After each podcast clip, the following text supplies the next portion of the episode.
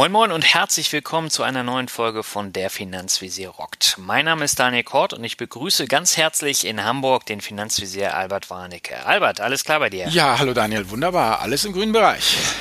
Das ist schön. Heute geht es tatsächlich um den grünen Bereich, nämlich um den grünen Bereich nach dem Arbeitsleben und die sogenannte Endsparphase. Das ist heute unser Thema und das ist auch ein Thema, was sehr, sehr viele Leute sich gewünscht haben für den Podcast, einfach weil sie so ein bisschen verunsichert sind, was das Thema Entsparen angeht.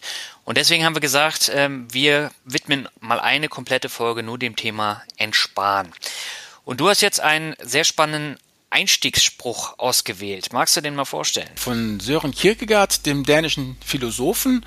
Und der gute Mann schreibt, das Leben kann nur rückwärts verstanden werden, gelebt werden, aber muss es vorwärts.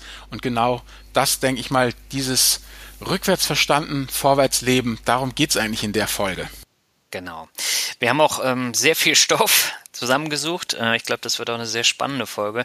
Bevor wir loslegen, kommen wir aber erstmal noch kurz zu den iTunes-Bewertungen. Wir haben wieder zwei Stück rausgesucht. Ähm, ich fange an mit Mick Barr und äh, er schreibt, äh, guter Podcast, zu langes Intro. Sehr guter Podcast. Die Diskussionen, die aus unterschiedlichen Meinungen entstehen, finde ich sehr interessant. Einziges Manko, die Intro-Outro-Musik ist viel zu lang für einen Jingle. Es dauert gefühlt zwei Minuten, bis es richtig losgeht. Ja, Mick Bar, erstmal vielen Dank für die Bewertung. Was das Jingle angeht, also 30 Sekunden finde ich absolut in Ordnung. Äh, wenn ich das jetzt so mit äh, Fernsehserien vergleiche, wo teilweise zwei Minuten äh, Intro ähm, vorher da ist, äh, das finde ich viel schlimmer als 30 äh, Sekunden beim Podcast. Außerdem ist es ja eigentlich eine ganz coole Musik, oder Herbert? Ja gut, ich kann dazu nichts sagen. Guck mal, ich bin als 50-Jähriger, ich bin ja mit Aaron Butterfly und Inagada da wieder groß geworden. Verstehst du? 30 so. Minuten Gitarrensolo. Da ist man abgehärtet. Okay. Anyway, also ja. ich habe hier Hermann Niemöller.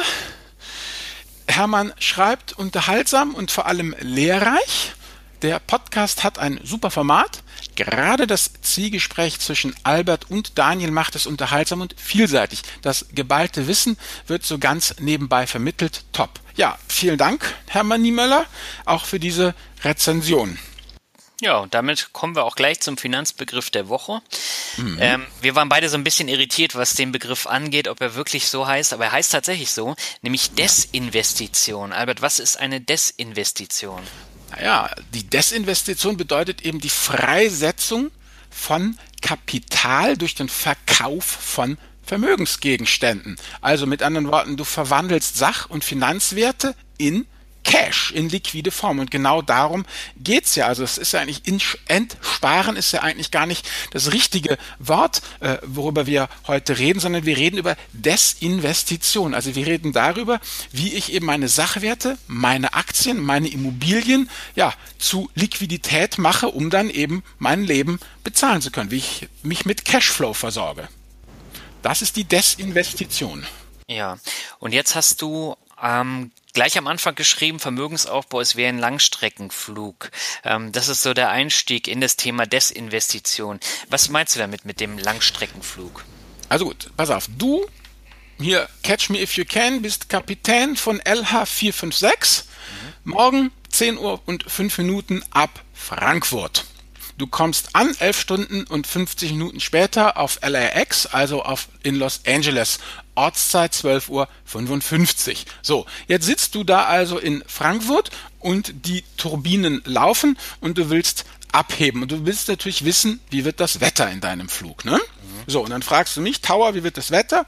Und ich sagte, ja, Captain Cord, so und so sieht's aus über Nordatlantik haben wir das und das. Und du sagst, ja, ist ja okay, interessiert mich aber. Ich, wie ist das Wetter momentan ganz genau in Los Angeles? Auf welcher Landebahn werde ich denn dann wohl landen? Und dann sage ich dir, ja, weiß ich nicht. Und dann sagst du, dann start ich nicht. So, äh, ja, klingt doch komisch. Ja, wird kein Pilot machen. Also mit anderen Worten, dich als Pilot von LH456, die ab 10.05 Uhr in Frankfurt aufsteigt, interessiert du interessierst dich in feuchten Kehricht für das, was in 11 Stunden und 50 Minuten sein wird. Du wirst erstmal dann interessiert sein, wie ist das Wetter über den britischen Inseln, dann wie ist das Wetter über Nordatlantik. Und irgendwann, wenn du über dem nordamerikanischen Kontinent bist, die kanadische Grenze überschritten hast, ja, natürlich, dann interessiert es dich auch, wie das Wetter wohl in Los Angeles sein wird, weil du hast letztendlich in deinem Vermögensaufbau das gleiche. Du hast die Start- und Steigphase, das ist dann die Hortungsphase, die jungen Leute, die halt die Kohle zusammensammeln und äh, Geld aufsammeln. Dann hast du die Reiseflughöhe, während der du einfach konstant weiter sparst und irgendwann kommt eben dann der der Landeanflug, die Desinvestition. Aber wenn du in der Start- und Steigphase und in der Reiseflughöhe bist, dann interessiert dich erstmal der Landeanflug weniger. Das ist eigentlich so erstmal der Parameter, die, die,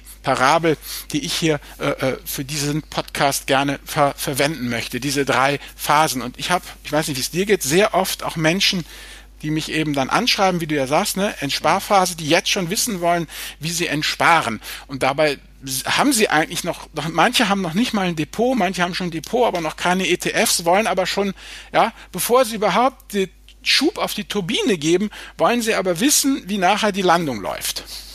Ja, aber es ist nicht ein generelles deutsches Problem, sich über alles viel zu viele Gedanken zu machen und äh, alles totzureden, bevor man überhaupt erst anfängt?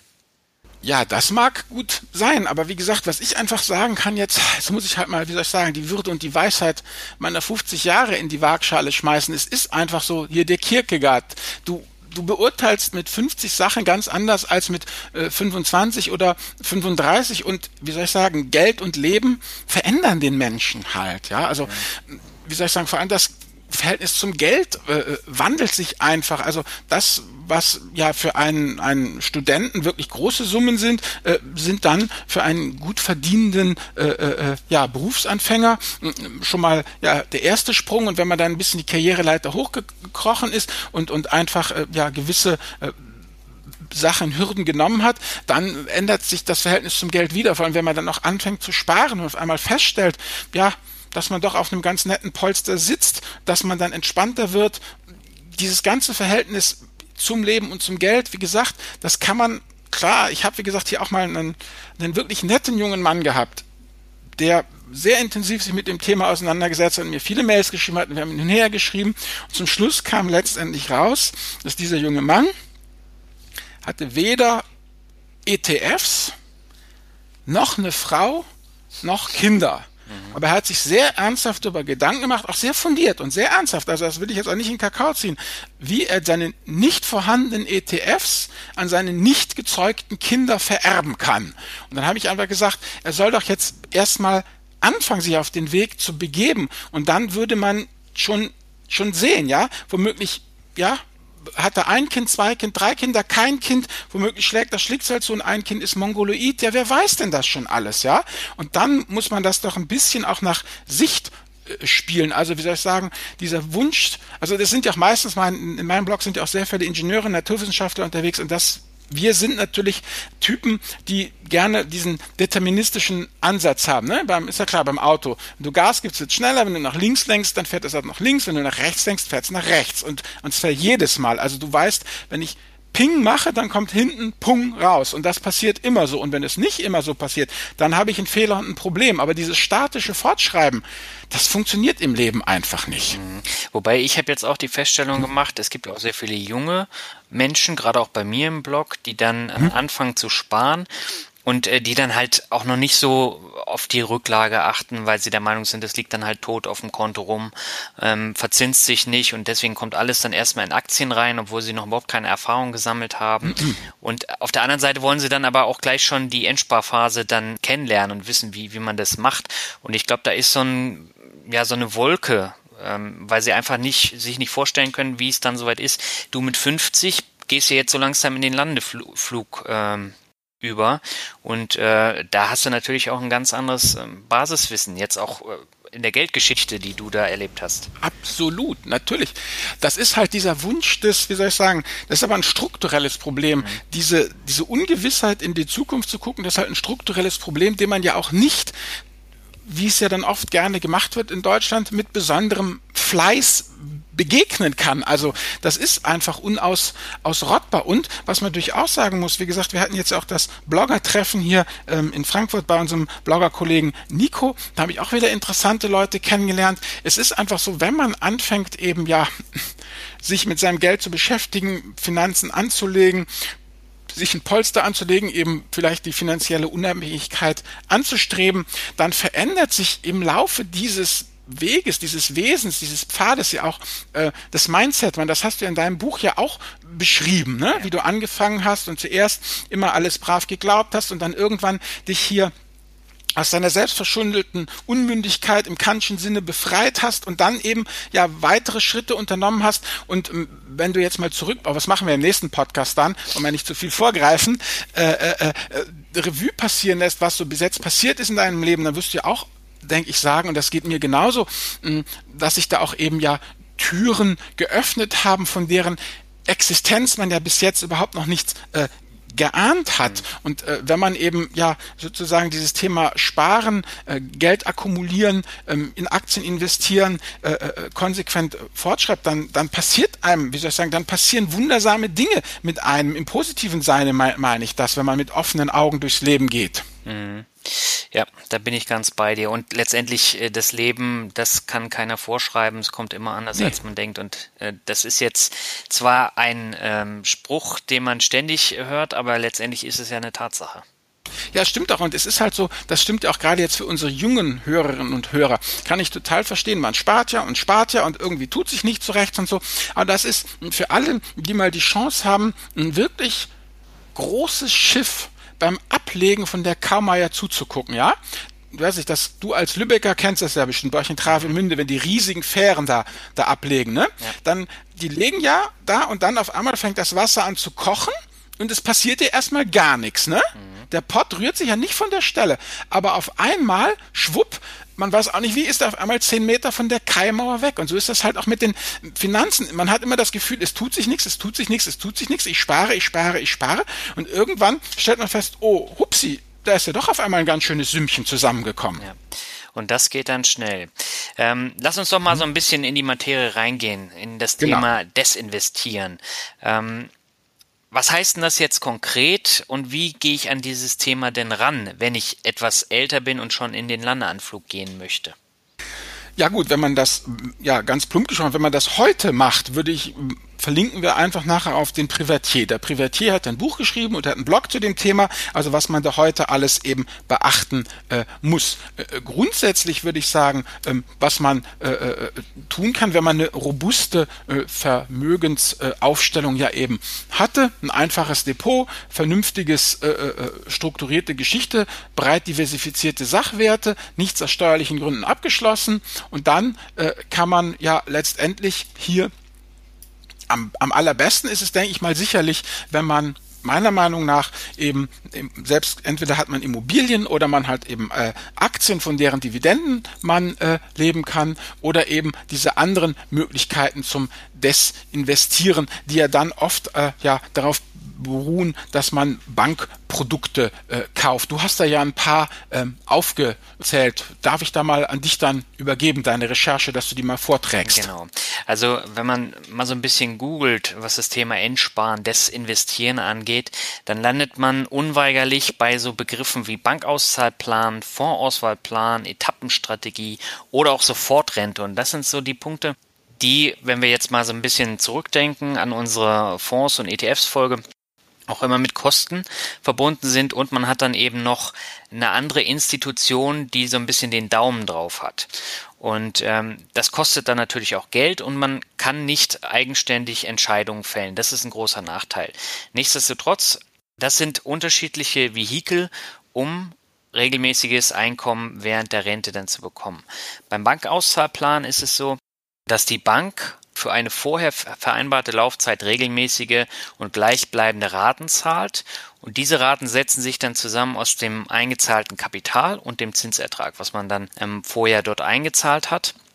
Man muss dann im Vorfeld festlegen, wie lange der Vertrag laufen soll und wie hoch die Monatsrate sein soll. Jetzt weiß natürlich kein Mensch, wie, wie alt er wird. Ne? Und von daher kann er auch schlecht planen, ob er nun 80 wird, 90 oder vielleicht auch 105. Ähm, wer weiß, wie. Ja, die, die Bank rechnet damit, dass du 105 wirst, ne? Ja, ja, das ist ja immer so, damit sie da kein Minus machen. Aber das Problem an der Sache ist, du kannst es nicht mehr ändern bei dem Bankauszahplan. Also spätere Änderungen sind nicht mehr möglich und auch eine vorzeitige Kündigung ist nicht möglich. Und das Hauptproblem bei diesem Vehikel ist eben, dass der Vertrag nicht mal mit dem Tode endet und äh, die Erben das Kapital dann eben auch in Raten erhalten. Ja. Das ist doch nicht mal gut. Ich wäre jetzt davon ausgegangen, dass es dann, du bist tot und das, was nicht ausgezahlt ist, verfällt an die Bank. Ja, solche Sachen gibt es natürlich auch, aber bei dem Bankauszahlplan ist es meines Wissens jetzt nicht so. Dann gibt es den, den Fondsauswahlplan, der ist wesentlich flexibler als diese Bankentnahmepläne und hier kauft der Verbraucher mit dem Vermögen einen Fonds oder im günstigsten Fall eben auch einen Indexfonds, einen ETF. Und mhm. ähm, da ist es dann so, dass äh, der Wert des Fonds steigt und äh, sinkt und man weiß im Vorfeld natürlich nicht, wie lange das Geld reicht. Das heißt, hier entwickelt sich das Ganze. Aber ich kann hier den Entnahmerhythmus und die Höhe des Entnahmebetrags äh, jederzeit ohne großen Aufwand äh, und auch ohne große Kosten ändern.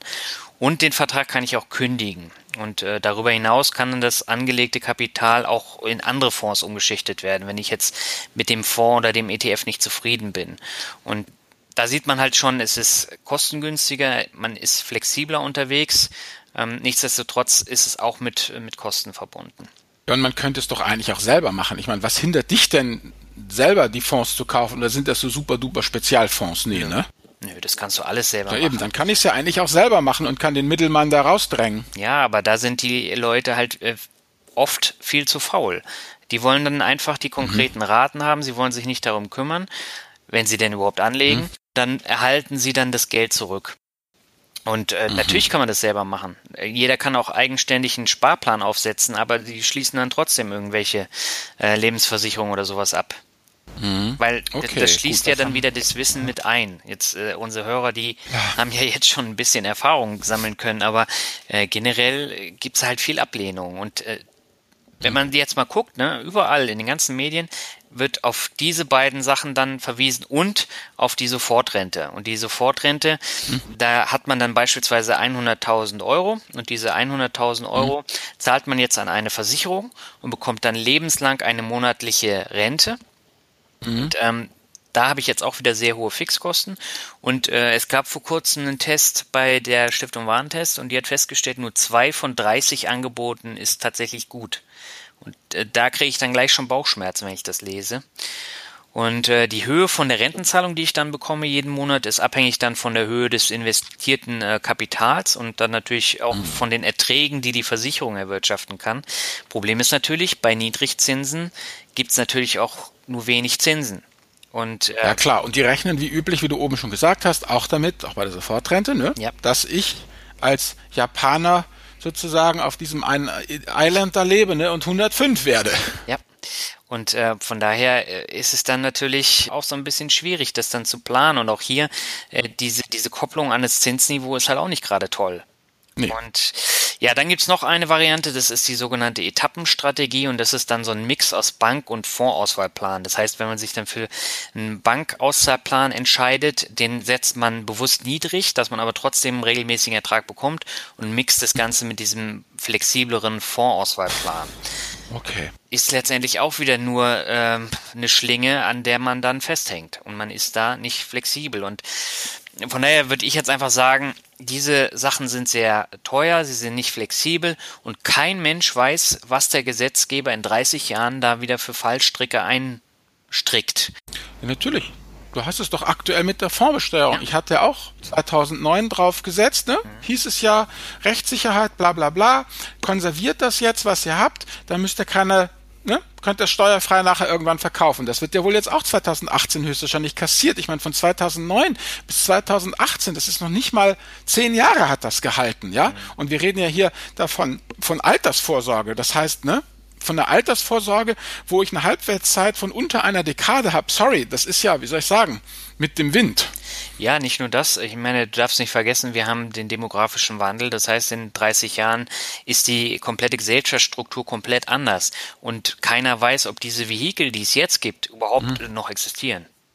Ja. Nein, 30 Jahren geht's fast schon. Da sind wir fast schon alle tot. Guck mal, ich bin 50 plus 30 ist 80. Mit 80 sind schon fast so, sterben schon viele. Ich denke, übel wird's halt so in um und bei 20 Jahren, weißt du, wenn wir alle so 70 sind. Da gibt's noch viele von uns und das wird richtig teuer. Und viele von uns sind dann schon aber richtig krank, ne? Und brauchen deshalb, ne, du weißt ja immer, die letzten Lebensjahre sind die teuersten, die letzten Lebensmonate des letzten Lebensjahres sind die allerteuersten. Mhm. Ja, ja, ja. das denke ich auch. Also, wenn du da einmal in sowas gefangen bist und dann nicht mehr rauskommst, das ist schlecht. Ja, und ich habe das ja jetzt auch mit meiner privaten Rennenversicherung. Ich meine, da bist du erstmal zwölf Jahre dran gebunden, weil du sonst diesen horrenden Abschlag pro ähm, äh, abgeschlossenem Jahr zahlen musst. Ja. Und äh, also ich persönlich will sowas nicht nochmal machen. Und ähm, mhm. meine Alternative wäre jetzt, ähm, die Rente mit Dividende. Da wird es natürlich wieder ganz viele geben, die dann sagen, ja, Dividende, das ist ja auch kein passives Einkommen und das ist äh, rechte Tasche, linke Tasche. Aber davon mal abgesehen, mit regelmäßigen Dividendenströmen kann man die Rente gut aufbessern, weil man auch mehr oder weniger konkret planen kann, wie viel Dividenden man jeden Monat erhält. Aber Nachteil ist natürlich, die Dividenden sind nicht garantiert und können, wie jetzt bei VW oder bei Träger oder anderen, äh, die können gestrichen werden oder auch gekürzt werden. Und äh, dann hat man natürlich ein bisschen weniger, aber generell in den USA ist es so, die Rente mit Dividende ist dort ja gerade auch durch diese Altersvorsorgeregelung und diese äh, 401k-Strategie ja ziemlich wichtig. Also die Dividende spielt eine komplett andere Rolle in den USA als hier. Und äh, von daher, die Unternehmen achten da auch drauf, dass man die Dividende steigert, dass man sie jahrzehntelang zahlt, ohne einmal auszusetzen. Und da kann man sich dann auch nachrichten. Und ähm, ich glaube, äh, diese Rente mit Dividende wird in den kommenden Jahren, Jahrzehnten noch eine größere Rolle spielen, denke ich mal. Auf jeden Fall. Also ich sehe das auch so vor allem jemand, der sich auf Rente mit Dividende, also auf diese Dividendengeschichten verlegt, mhm. ähm, das fällt ja nicht vom Himmel. Das heißt, das habe ich ja jahrzehntelang angespart. Ich meine, und ich habe mein Excel-Sheet, ich weiß doch dann einfach aus Erfahrung, ja, wie meine Dividendeneinnahmen schwanken. Ich habe dann fette Jahre, ich habe magere Jahre und ich weiß doch dann, was das Minimum mal war, was das Maximum mal war. Ich meine, bei unseren ETFs, die halten wir jetzt ja auch schon etliche Jahre, wie gesagt, ja. Und da weiß ich ja auch schon, am Anfang des Jahres kann ich dir schon in etwa so prognostizieren, so rund und roh, was ich am Ende wohl für Ausschüttungen erhalten werde, ja, in welcher Größenordnung die liegen, ja. Ob das jetzt 3000 Euro mehr oder weniger sind, natürlich nicht, aber ja, so die Hausnummer kann ich dir auf alle Fälle sagen. Und das reicht ja erstmal. Ich meine, wir gehen ja bei Rente mit Dividende, gehen wir nicht davon aus, wenn jemand, der es sich leisten kann, Rente mit Dividende zu machen, der muss ja so viel verdient haben vorher, dass er oder sie das auch zurück hat legen können. Also wird da auch eine gewisse staatliche Rente oder eine Betriebsrente oder sowas wird da ja noch zusätzlich dabei sein. Also man darf ja jetzt nicht so tun, als würde man gar nichts kriegen. Also man, man muss sich halt nur davon verabschieden, dass man nur die staatliche Rente kriegt. Dann hat man halt eine staatliche Rente, eine Betriebsrente womöglich, dann hat man die Rente mit Dividende und das alles zusammen, ja, soll ja das Leben ja. sichern. Ist ja nicht so, dass wir nur auf eine Rente mit Dividende angewiesen sind. Mhm. Und dazu kommt dann eben noch, mal abgesehen von der Rente und von der äh, zusätzlichen Dividende, wenn es eng mhm. wird, kann ich immer noch die Aktien verkaufen. Als Na natürlich. Ne? Ja klar, auf jeden Fall.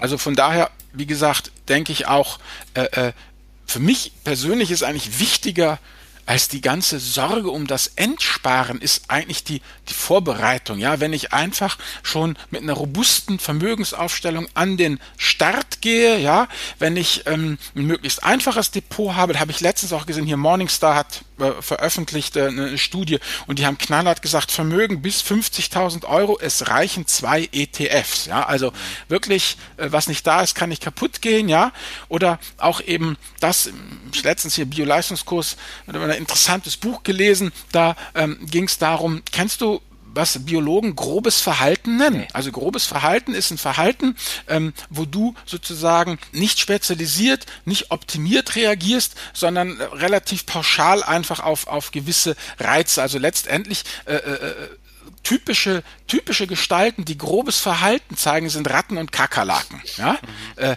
die, ja, aber die reüssieren unter allen Lebensumständen und so, so ein Depot brauchst du halt. Diesen ganzen Spezialquatsch, weißt du, den sie dir aufschwatzen wollen. Der, der heiße Burner, kaufen sie jetzt dies, kaufen sie jetzt das und das ist die neueste Innovation.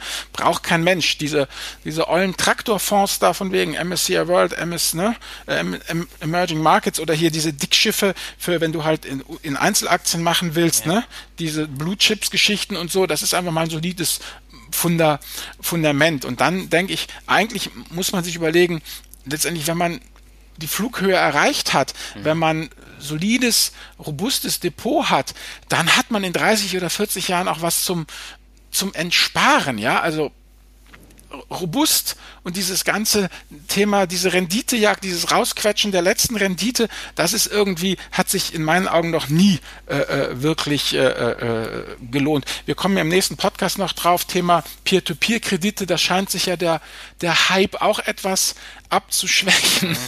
Also von daher muss ich einfach sagen, jetzt ähm, als 50-Jähriger, hm, ich würde mich persönlich nicht trauen, jemanden, der so alt ist wie du, Daniel, irgendwelche Tipps zum Entsparen zu geben. Denn womöglich hörst du darauf und setzt sie auch noch in die Tat um. Und ich bin mir ganz sicher, Tipps, die heute gegeben werden für ein ja, Entsparen in 15, 20, womöglich sogar 30 Jahren, sind vollkommen wertlos. Ich würde einfach sagen, man fängt dann jetzt einfach mal an, ohne sich großen Kopf zu machen, wie die Entsparphase aussehen soll, nicht die zweiten Schritt vor dem ersten Plan und dann wird man einfach, wie soll ich sagen, der Mensch wächst mit seinen Aufgaben.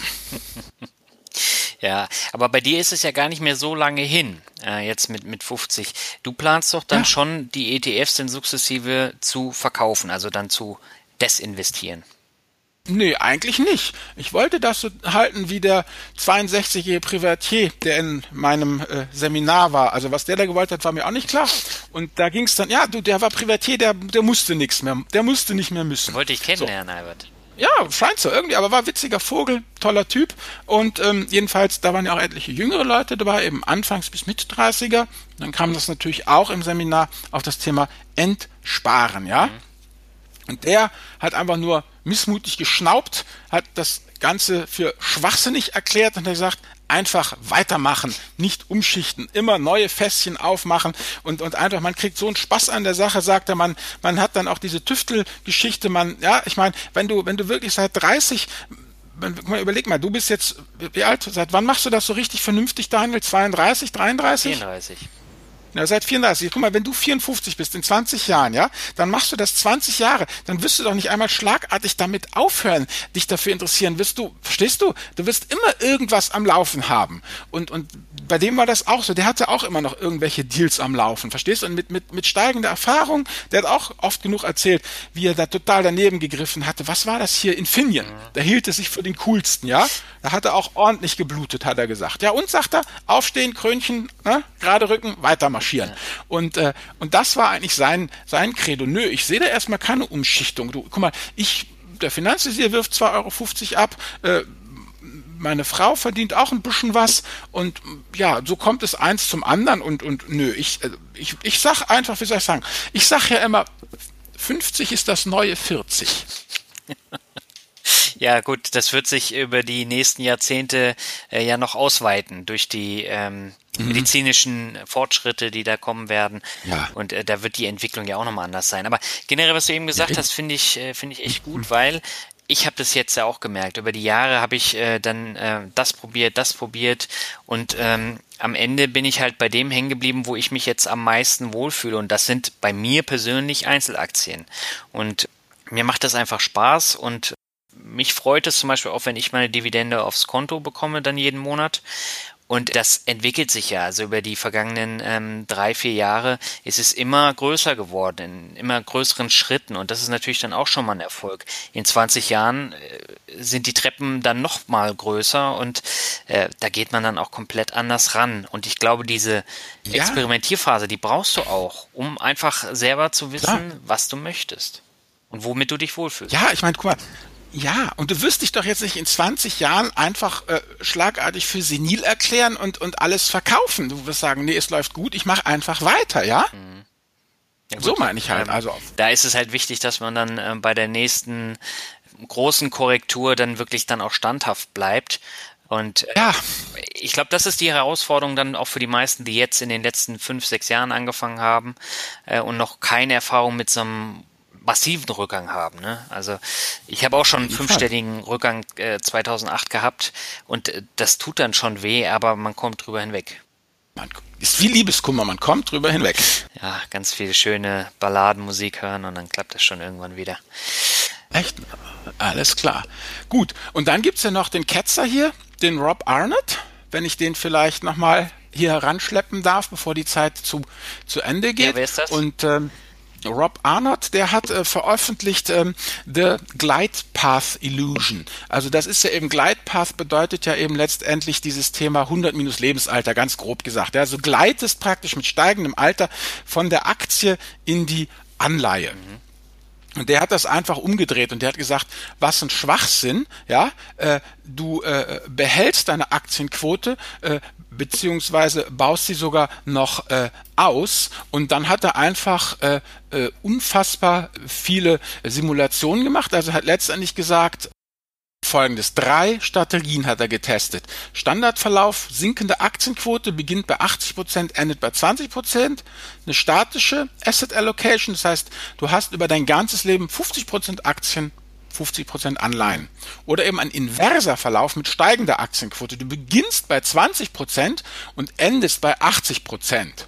Und letztendlich das Entscheidende ist, ähm, dass du mit genau diesem inversen Verlauf am besten fährst. Äh, du hast natürlich die stärksten Schwankungen, ja, aber durch diesen hohen Aktienanteil bist du halt in einer Flughöhe, verstehst? Also wie soll ich sagen, du bist halt bei, bei 30.000 Fuß, ja, und da schwankst du um plus minus 10.000 Fuß, ja. Mhm. Wenn du aber diese Strategie mit sinkender Aktienquote hast, ja, dann nimmst du natürlich an allem, je weniger Aktien du hast, umso weniger nimmst du natürlich auch an einem Upside, ne? Also du hast weniger Schwankungen, aber du hast auch eine geringere Flughöhe. Und das heißt letztendlich ähm, sagt äh, äh Rob Arnold grob gesprochen, es ist besser bei 30.000 Fuß plus minus 10.000 Fuß zu schwanken, ja, als bei 10.000 Fuß plus minus 2000 Fuß zu schwanken, ja, mhm. weil du natürlich dann immer noch äh, auch im, im, im schlimmsten Fall, wenn du von 30.000 auf 10.000 10.000 Fuß verlierst, bist du immer noch auf 20.000 Fuß, was doppelt so hoch ist, ja, wie der Mensch, der sozusagen das intuitiv richtig gemacht hat, nämlich die Aktienquote äh, mit dem Lebensalter reduziert hat. Mhm.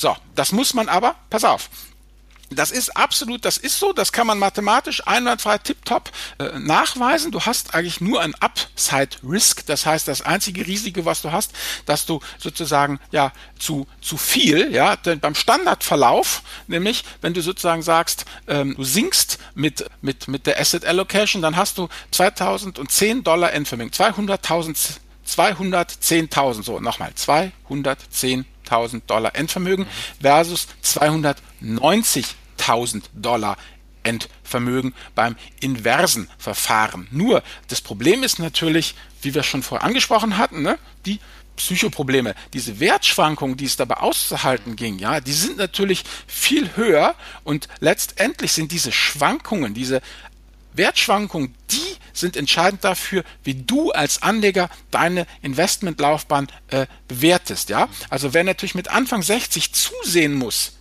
wie sein Depot binnen eines Jahres 30 Prozent an Wert verliert, ja, da kannst du natürlich in Excel nachgucken und sagen, ja, ich hatte aber den Mut zur hohen Aktienquote, ja, ja. und deshalb stehe ich absolut gesehen immer noch viel besser da, als wenn ich mit, mit, mit, mit viel behutsamer Aktienquote zu Werke gegangen wäre. Aber wie viele Leute empfinden so, ja? Empfinden so, ja?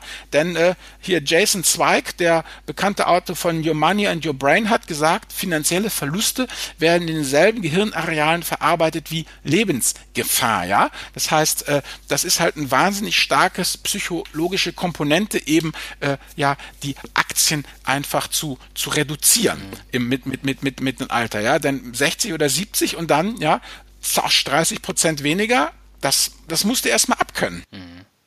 Ja, und ich glaube, das ist dann auch entscheidend für den Erfolg am Ende und das dann ja. auszuhalten. Ne?